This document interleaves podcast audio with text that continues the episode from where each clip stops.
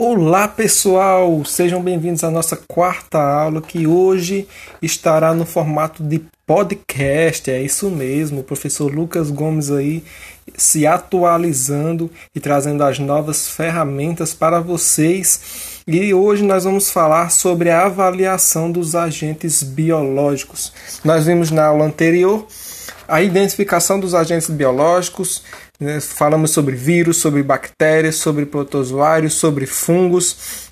Nós vimos ali algumas de suas características necessárias para nós podermos identificá-los no ambiente de trabalho.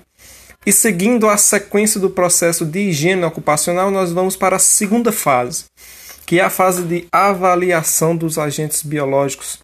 Mas para iniciarmos, nós precisamos entender alguns conceitos iniciais. Primeiramente, nós temos que reconhecer quais são os agentes biológicos ao qual estão expostos os trabalhadores. Em seguida, nós devemos avaliar o problema que consiste em coletar a amostra, analisar e interpretar os resultados. E por fim, com base na avaliação realizada, nós devemos pensar nas medidas de controle a serem empregadas. E é nessa segunda fase que nós vamos observar hoje. E vamos observar primeiramente as características gerais dos agentes biológicos. Geralmente esses agentes são micro-organismos vivos de tamanho microscópico, ou, ou seja, não dá para ver a olho nu. Então, nós precisamos ali de um instrumento, né, um microscópio, para observar esses agentes. Além disso, eles não têm cheiro, não têm cor e não têm outra propriedade que nos permita detectá-los por meio de nossos sentidos. Como que esses agentes biológicos acessam o nosso corpo? através do sistema respiratório, através da pele, pelo sistema digestivo e pela mucosa dos olhos. Podem ainda ser transportados por partículas de pó ou estar em suspensão no meio ambiente. Desta forma, nós podemos encontrá-los no ar, na água, nas matérias-primas, em equipamentos utilizados nas indústrias, na superfície da pele dos trabalhadores, nas superfícies de trabalho, dentre outros.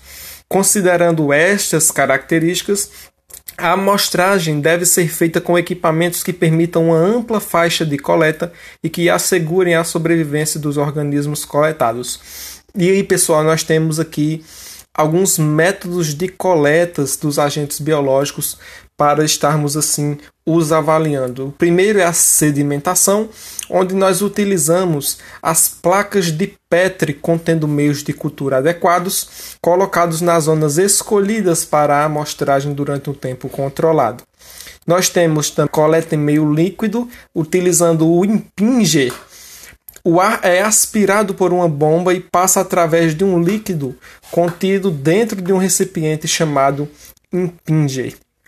O terceiro método é a filtração. O ar é aspirado por meio de uma bomba e passa através de um filtro de gelatina. Nós temos o quarto método, que é a impactação, onde o ar é aspirado por uma bomba de vácuo, passando por um orifício até o meio de cultura que contém uma placa adequada. E por último, nós temos a centrifugação. Neste método, utiliza-se a força centrífuga para separar as partículas das correntes de ar. O ar é aspirado por uma bomba e as partículas com a inércia ficam impactadas no meio de cultura. Bom, pessoal, essas são as formas de avaliação dos agentes biológicos e vamos nos preparando aí, pesquisando mais para a próxima aula, onde nós vamos, iremos falar sobre o controle dos agentes biológicos. Até mais!